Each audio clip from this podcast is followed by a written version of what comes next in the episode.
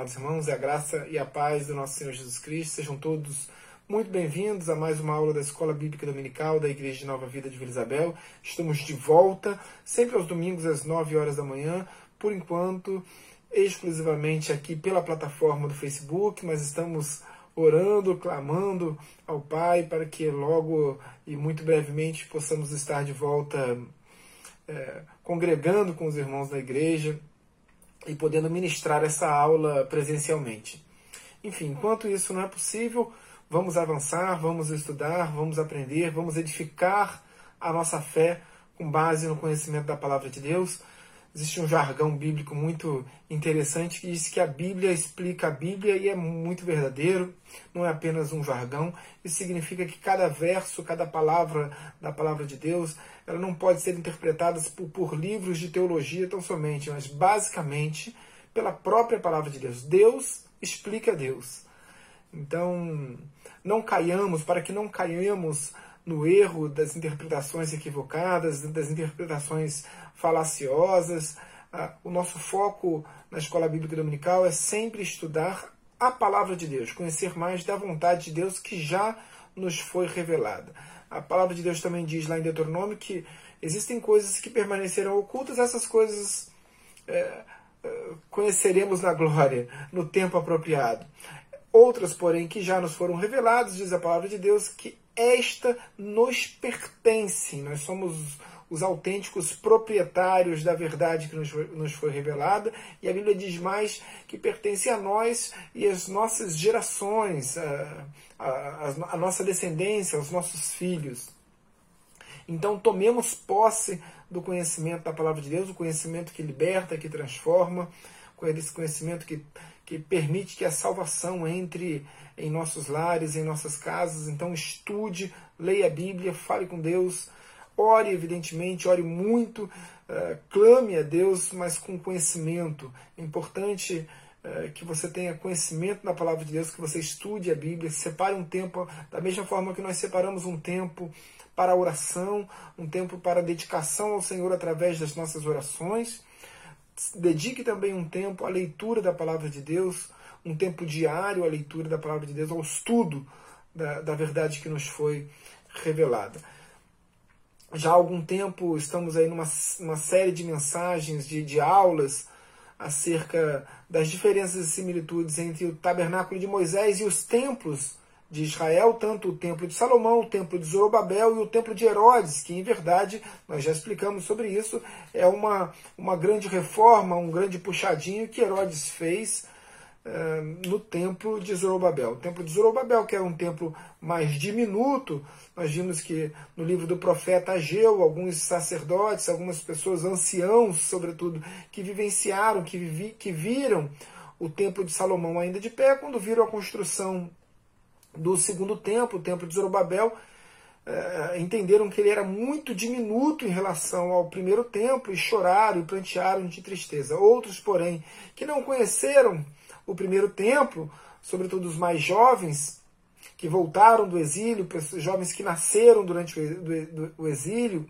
ou que nasceram já em Jerusalém pós-exílio, quando o templo ficou é, pronto, glorificaram a Deus, por, por, por conta da, da, da finalização daquelas obras. Tudo que se faz em Israel até os dias de hoje se faz é, com foco nesse relacionamento com Deus. E os judeus sempre tiveram essa premissa que o local do relacionamento com Deus, ou o local da restauração, sobretudo do, do relacionamento com Deus, o relacionamento verdadeiro, genuíno com Deus, se dava através do templo, através dos sacrifícios ofertados no templo. Hoje nós entendemos que o templo era Cristo, o templo se aperfeiçoou em Cristo, que tudo aquilo que estava correlacionado aos elementos do tabernáculo e do, e do templo de, de Salomão, de Zorobabel e de Herodes apontavam para a pessoa de Cristo, para, para a pessoa do Messias, para a vinda do Messias. Se o templo era o local, o caminho do relacionamento com Deus, a Bíblia diz que o, e o próprio Senhor Jesus, eh, explicando a, Timó, a Tomé, ele diz: Olha, Tomé, eu sou o caminho, a verdade e a vida, ninguém vem ao Pai senão por mim. Então, em Cristo se aperfeiçoa o templo. Pois bem, É, nós estamos nessa última aula falando ah, exclusivamente acerca do terceiro templo. Nós falamos muito sobre o tabernáculo, sobre as diferenças e, e as semelhanças entre o tabernáculo e o, e o, e o templo. Concluímos esse, esse, esse ensino, esse aprendizado. Entendo que é um, é, um, é um ensino bastante complexo para que a gente aprenda uh, exclusivamente nesse tempo curto de escola bíblica dominical, mas é suficiente para a gente ter uma visão global do significado do templo para os judeus e, sobretudo, para nós que somos igreja do Senhor. Uh, volto a dizer o que disse na aula passada: não somos judeus, não queremos ser judeus, uh, somos igreja e vivemos na dependência de Cristo. E o que significa exatamente viver na dependência de Cristo? É viver com base no conhecimento da palavra de Deus, naquilo que Cristo já nos revelou. É, o conhecimento da palavra de Deus é vital para o nosso relacionamento com Deus. É impossível você viver um relacionamento com Deus se você não o conhecer, não conhecer a sua vontade, não conhecer aquilo que ele já nos revelou. Então, o foco agora na aula de hoje é basicamente entender qual é a relação da volta de Cristo, do arrebatamento da igreja, com a construção do terceiro templo.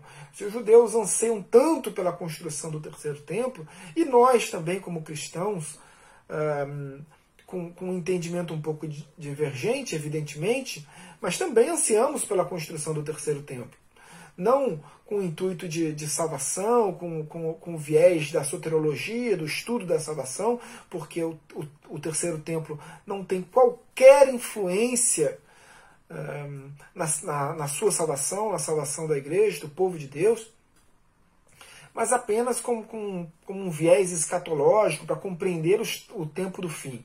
Então entendemos que o templo, o terceiro templo, em algum momento ele será restaurado, ele será reerguido ali exatamente no local da esplanada das mesquitas, possivelmente mantendo ali a mesquita de pé, sobretudo a mesquita de Alaxa, o Domo da Rocha, há espaço, ah, ainda mantendo de pé o Domo da Rocha e a mesquita de Alaxa, isso é uma, uma teoria, uma possibilidade, há espaço para a construção do terceiro templo, ah, o espaço, o platô em cima do Monte Moriá, onde se encontra ali a esplanada das mesquitas, é algo muito grande, muito, muito espaçoso.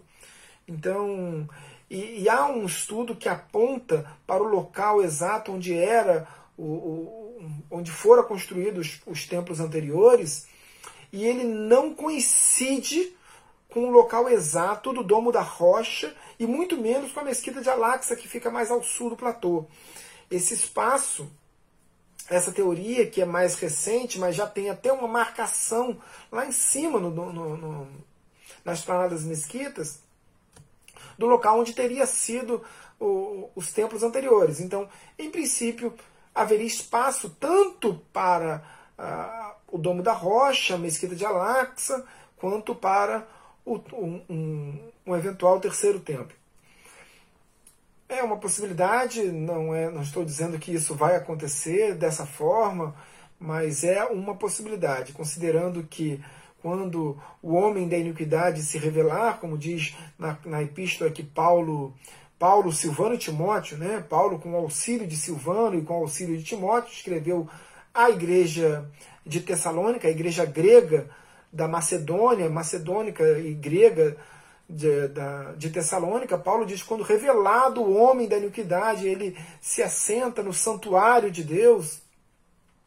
Então, esse santuário, quando isso acontecer, a Bíblia diz também, nos revela que, que haverá um, um culto sacrificial concomitante entre judeus e muçulmanos. Então, a única forma que eu enxergo. É, é uma interpretação pessoal, mas a única forma que eu enxergo para que haja uma, uma concomitância de cultos de judeus e muçulmanos, é, é importante que tenham ali os dois templos, tanto a mesquita de Al-Aqsa quanto o templo, o terceiro templo dos judeus. É, eu quero começar a aula de hoje basicamente esclarecendo é, uma pergunta que me foi feita, que, que me foi enviada, acerca ah, missionário, os. Então, os sinais da, da, do arrebatamento da igreja também podem ser interpretados como, como sinais uh, da, da restauração do templo. Não. Não por, por duas razões. Uh, a primeira, a primeira grande razão é que Deus não aponta nas Escrituras Sagradas sinais para o arrebatamento da igreja. Nenhum. Não há sinais acerca do arrebatamento da igreja. Muito pelo contrário, quando Paulo também escreve na primeira epístola à igreja de Tessalônica, não em relação à segunda, quando Deus fala ali no, no, capítulo, quando Paulo fala no capítulo 2 da segunda Tessalônica, segunda Tessalonicenses, ah, quando revelado o homem da iniquidade, ele se assentará no santuário, enfim. Ah, na primeira epístola, no final da primeira epístola, no capítulo 5, no verso, nos, versos, nos primeiros versos do capítulo 5, verso 1 e 2, eh, Paulo diz assim, ó, irmãos, relativamente aos tempos e às épocas, eh, não há necessidade que eu vos escreva, vós bem sabeis eh, que não é possível saber o tempo da volta de Cristo, da revelação de, de Cristo. Então, Paulo já admoesta a igreja de Tessalônica para que eles não entrassem numa vã discussão em relação ao tema da volta de Cristo, porque era de conhecimento de todos que ninguém saberia o momento exato da volta de Cristo. E nesse mesmo, nesse, nesse mesmo ensinamento, Paulo diz: o Senhor vem como um ladrão à noite. Ou seja, no momento absolutamente em que ninguém espera. Uh, de estar tá todo mundo ali descansando ou pensando em, outras, em outros questionamentos, em outras coisas, seus afazeres cotidianos, diários, é, é esse momento que Jesus é, arrebatará a sua igreja. Quando Marcos 13, quando Lucas 21, são chamados é, capítulos é, escatológicos dos evangelhos sinóticos, falam ali de ah, rumores de guerras, terremotos, guerras, tribulação, ódio, traição, fala de falsos profetas, enfim, todos esses sinais eh, não são sinais do arrebatamento da igreja, são sinais da volta de Cristo, que não se confunde com o arrebatamento da igreja. O arrebatamento da igreja vai acontecer antes do período da tribulação e, sobretudo, do período da grande tribulação. A volta de Cristo acontecerá no final do, do, período chamado de Grande Tribulação, que se dá com o, o Armagedon. Então, no final do Armagedon, quando os judeus ali estiverem é, no, no, na, no, no, finalzinho daquela grande batalha, próximo de serem é, exterminados, Jesus volta e se revela como o Messias, Salvador, e traz vitória ao povo, ao, ao povo de Deus.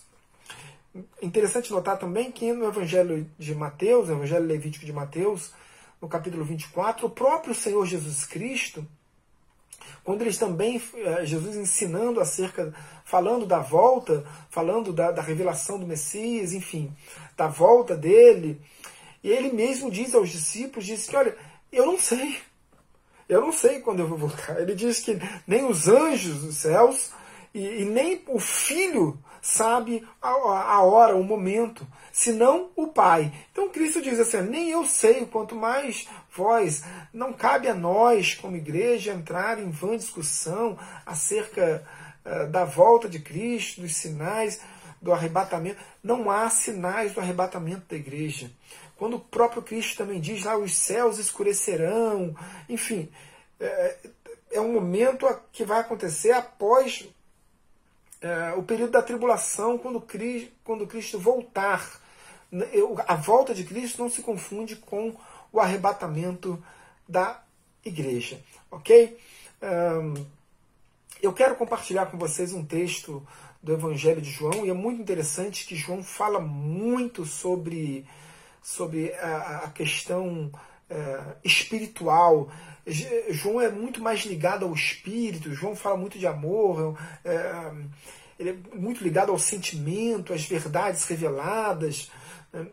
a visão de João acerca do Evangelho é diferente e muito diferente uh, dos demais evangelhos.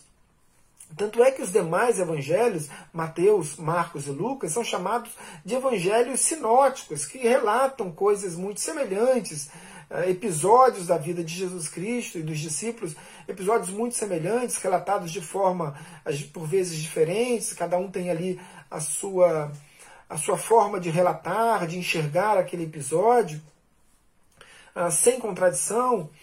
Uh, mas João não, João relata episódios diferentes, João relata uh, muitas. Que, que, o povo de Deus é muito voltado para festas, ninguém relata tanto sobre festas. João capítulo 2 ele fala do casamento, João capítulo 6, capítulo 11, capítulo 12, ele fala da, da, da Páscoa, da importância da Páscoa para, para os judeus. João 7 ele fala da, da festa das tendas, que é também a festa dos tabernáculos, né, tão importante para os judeus.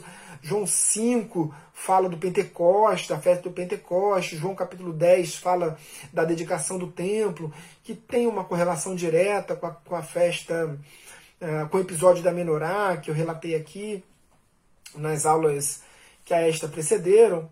Enfim, João é muito espiritual, muito ligado ao espírito. João capítulo 4, ele diz lá que Deus é espírito, importa que seus adoradores o adorem em espírito e em verdade. E há uma revelação que nos explica muito acerca dessa questão do templo, de como o templo uh, se aperfeiçoa na pessoa de Cristo. E o próprio Senhor Jesus Cristo, no Evangelho de João, no capítulo 2, ele diz assim: eu quero compartilhar com você o texto sagrado, João capítulo 2 a partir do verso 18, diz assim a palavra do Senhor: Que sinal nos mostras para fazeres essas coisas? Jesus lhes respondeu: Destruir este santuário e em três dias o reconstruirei. Replicaram os judeus. Em 46 anos foi edificado este santuário, e tu em três dias o levantarás? Ele, porém, se referia ao santuário do seu corpo. Então, olha como é interessante isso, porque aqui João assevera com bastante clareza, João é muito explícito no seu evangelho ao afirmar que Jesus era o santuário, que Jesus era, era o templo. O templo era de fato um lugar comum, um lugar central. Todas as pessoas, todos os judeus convergiam para o templo, para a cidade de Jerusalém, para adorar a Deus, para viver um relacionamento com Deus através do sacrifício no templo três vezes ao ano. Ou seja, independentemente de onde o judeu morasse no Estado de Israel, três vezes por ano ele se dirigia à cidade de Jerusalém. E veja que o transporte eh, não era como, como hoje, ele por vezes ia a pé, por vezes montado numa mula, no deserto, no sol quente, debaixo do sol quente. Mas ele se dirigia a Jerusalém para viver esse relacionamento porque ele entendia que o relacionamento com o Pai somente se daria através do sacrifício eh, que poderia ser realizado somente uh, no templo. Então o templo era de fato o lugar central, o lugar onde se manifestava a glória do Pai. Vocês lembram do Evangelho de João, no capítulo 1, no verso 1, que o Evangelho começa assim: olha, no princípio ele era o Verbo, e o Verbo estava com Deus, e o Verbo era Deus. Mas no verso 14, continuando nesse texto do, do, do, esse Evangelho Joanino, no capítulo 1, ele diz assim: O Verbo se fez carne e habitou entre nós, cheio de graça e de verdade, vimos a sua glória, glória uh, como do unigênito do Pai. Ou seja, a glória que antes se manifestava, inclusive, no tabernáculo de Moisés, através da fumaça, através da sombra, através do fogo, enfim. A glória de Deus se manifestava tanto no tabernáculo quanto no templo. Agora a glória se manifestava através da pessoa de Jesus Cristo. Jesus, eu citei aqui há pouco, quando Jesus evangelizou a mulher samaritana, em João capítulo 4, quando ele diz uh, que Deus é Espírito, importa que seus adoradores o adorem em Espírito e em verdade.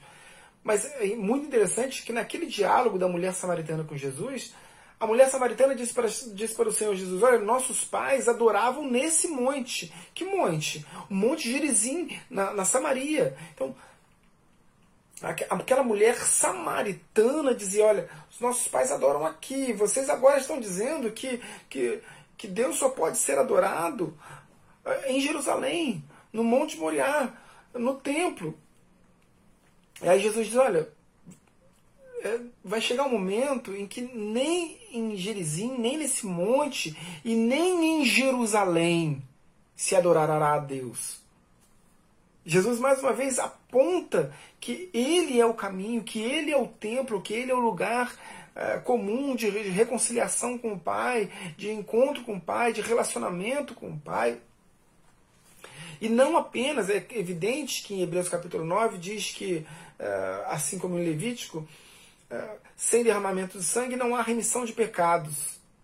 Mas veja que Deus, na autoridade de Cristo, né, no poder da sua misericórdia, Deus uh, outorgava a Cristo o poder de ser o perdoador, o galardeador, aquele que, que, que remia os pecados uh, do povo antes mesmo do, do seu sangue ser derramado na cruz do Calvário.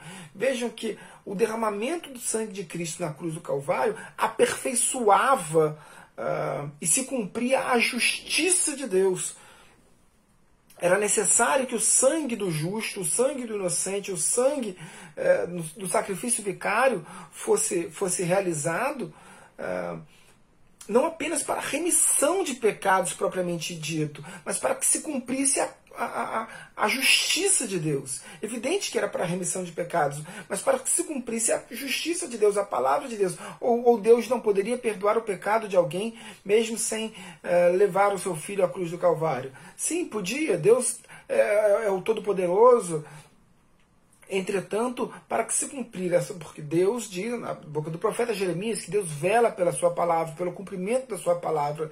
Então Deus disse que sem derramamento de sangue não há remissão de pecados, e Deus cumpria a sua palavra em relação a essa questão. Quando Cristo, quando o Senhor Jesus fez ali de Cafarnaum o seu grande quartel-general do seu, do seu ministério terreno, certa vez, em certa oportunidade, Lucas, em Lucas, no Evangelho de Lucas, capítulo 5, isso relata com bastante clareza, um paralítico foi levado até a presença de Jesus Cristo e era muitas pessoas souberam que Cristo estava ali naquela casa. A Bíblia não relata exatamente se era a casa de Pedro, como muitos apontam, ou não é claro em relação a isso. Outros dizem que talvez fosse a própria casa do Senhor Jesus Cristo, considerando que Cristo também mora, morava em Cafarnaum durante o seu ministério.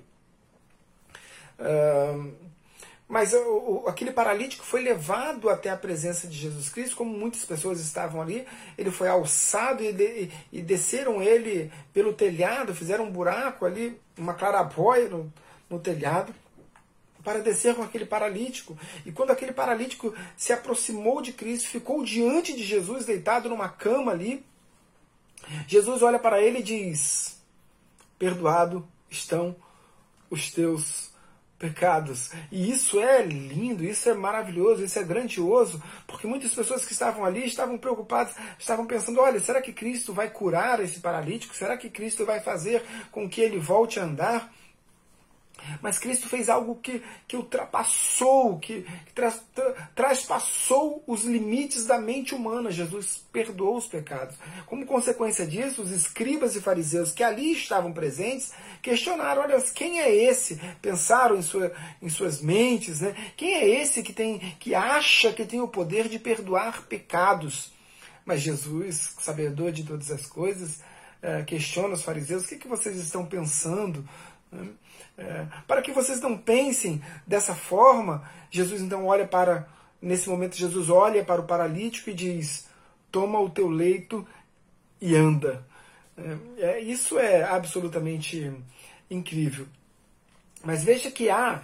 É, nós falamos na aula passada sobre a questão da restauração do Sinédrio de 2004, que os judeus creem que somente após a restauração do Sinédrio com a nomeação de um sumo, de sumo sacerdote, é que possibilita o cumprimento da profecia de Malaquias 4, versos 5 e 6, quando diz que eis que vos enviarei o profeta Elias, diz o texto.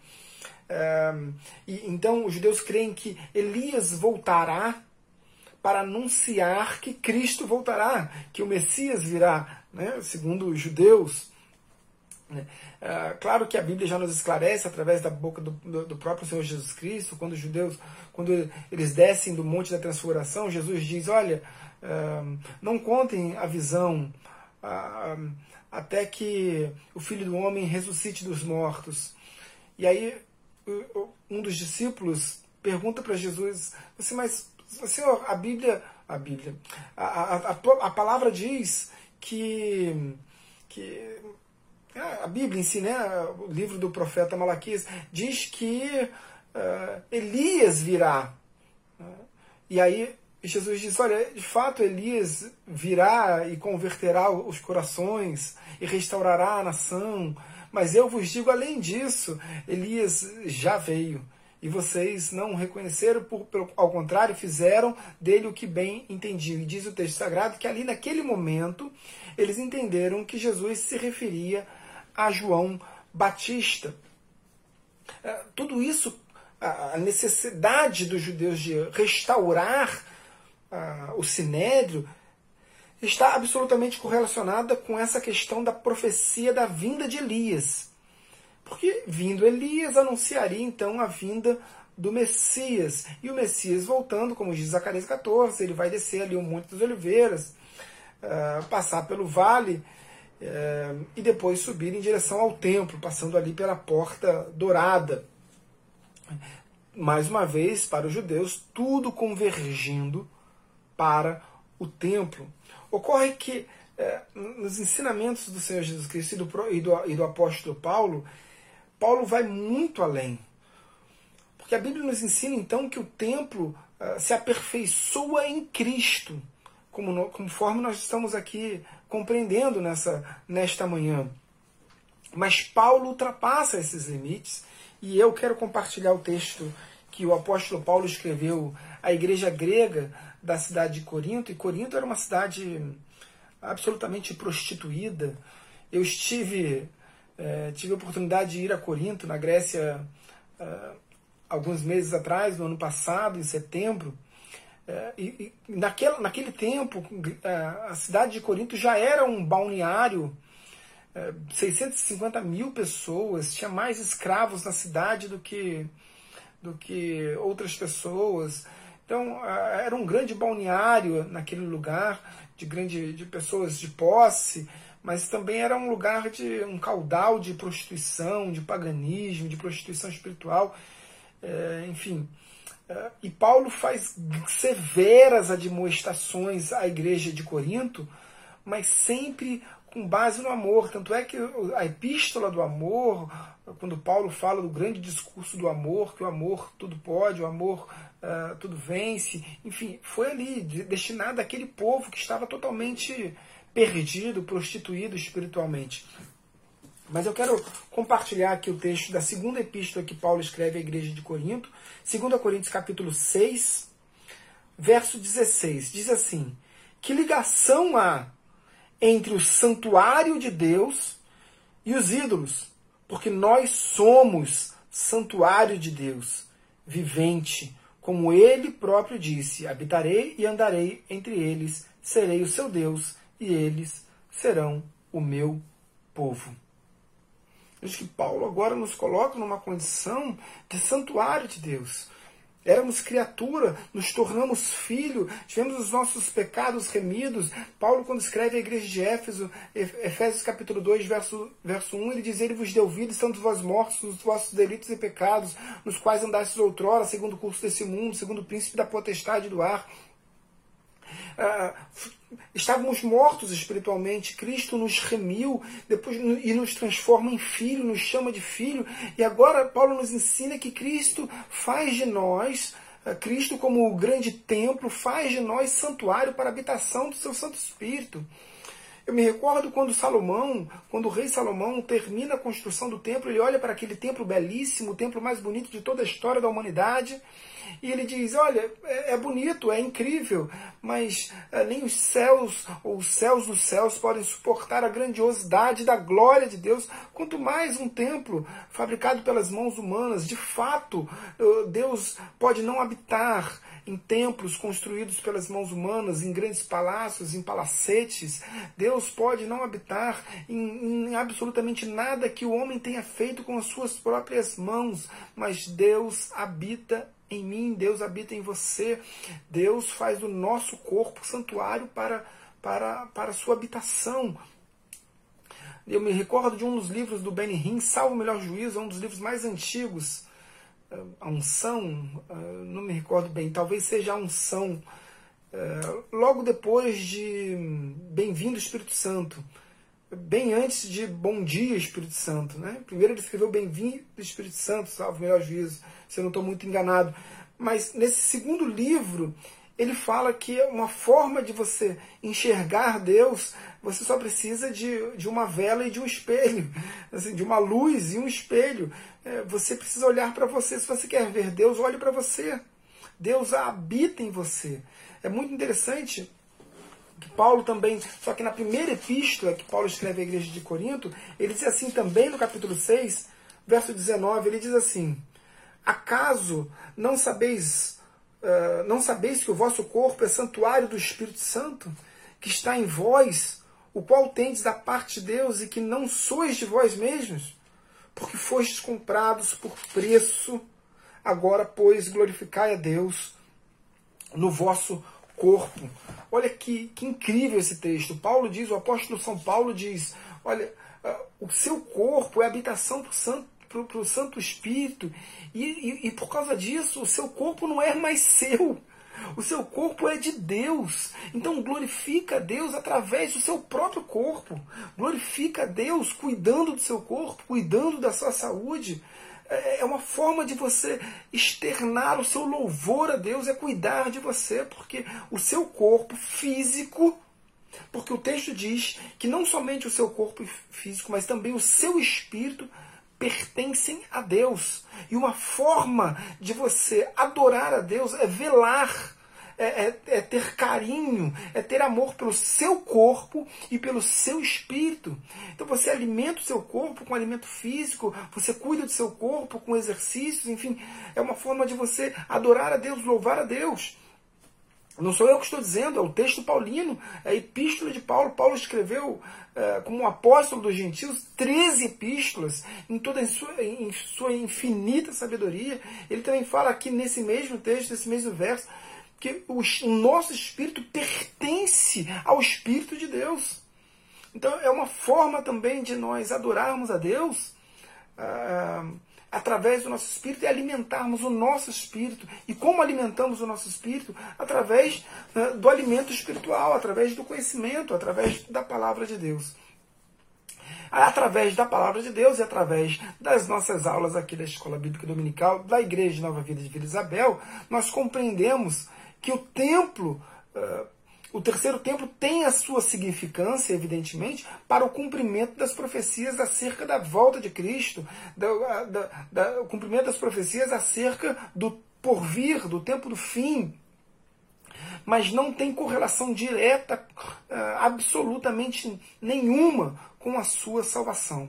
O nosso relacionamento com Deus uh, se alcança através do sacrifício vicário de Cristo na cruz do Calvário através do seu sangue derramado, através da pessoa de Jesus Cristo. Jesus Cristo, o homem, é o único caminho, é, ele é o caminho, a verdade e a vida, ele é o único intermediador entre Deus e os homens. Assim, o próprio Paulo também fala a seu filho na fé, Timóteo.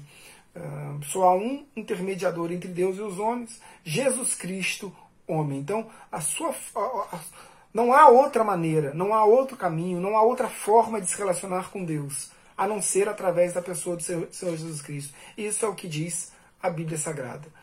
Bem, então, é, compreendemos aqui a importância do terceiro templo, é, entendemos que os judeus ainda aguardam a restauração, a construção desse terceiro templo como, como um local onde eles poderão oferecer sacrifícios a Deus, mas nós é, conhecedores, cônscios da palavra que já nos foi revelada, entendemos que é absolutamente despiciendo, desnecessário a realização de qualquer prática de sacrifício de animais, enfim, de qualquer outro, de qualquer outro sacrifício, seja de animais ou qualquer outro tipo de, de, de flagelação, de autoflagelo, enfim.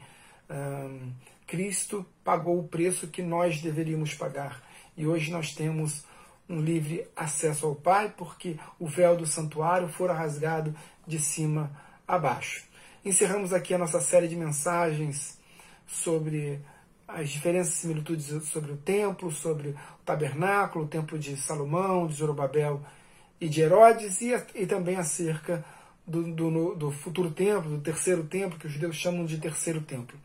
Bem, eu espero que você tenha compreendido, uh, pelo menos aquilo que é mais importante. Evidente que são muitas questões uh, e, nem, e, nem, dá para a gente abordar todos os aspectos mais, mais diminutos, mas eu espero que você tenha compreendido tudo aquilo que foi ministrado aqui.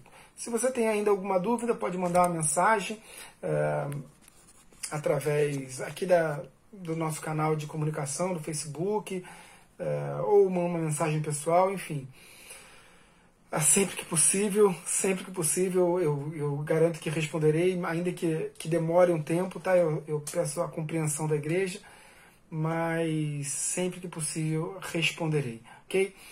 Feche seus olhos, oremos ao Senhor. Senhor, meu Deus, meu Pai, em nome de Jesus, graças te damos, obrigado, Deus, por esse tempo de convivência uh, online, através dessa aula, através da ministração aqui, mas tenho certeza, Deus, que o Senhor também utiliza aqui essa ferramenta para que uh, possa proporcionar à tua igreja crescimento espiritual, proporcionar à tua igreja conhecimento na tua palavra, edificação do corpo de Cristo.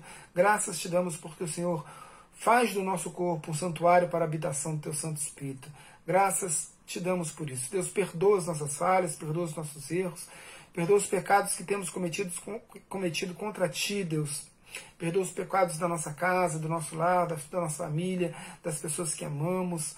Uh, graças te damos por isso, ó Deus. Graças te damos pelas tuas misericórdias, porque diz a tua palavra que elas se renovam em nossas vidas a cada manhã. Deus derrama unção sobre a vida do nosso pastor, do pregador da tua palavra.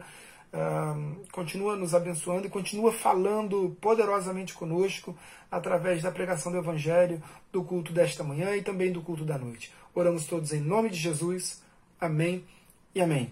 Queridos, beijo no coração de vocês até domingo que vem, com uma nova temática. Tá? Hoje encerramos então as, a série de, de, de, aulas sobre o templo e o tabernáculo e o terceiro templo.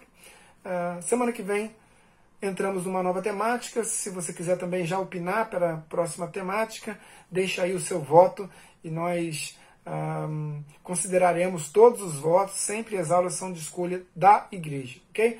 Deus te abençoe, um beijo no coração. Tchau, tchau.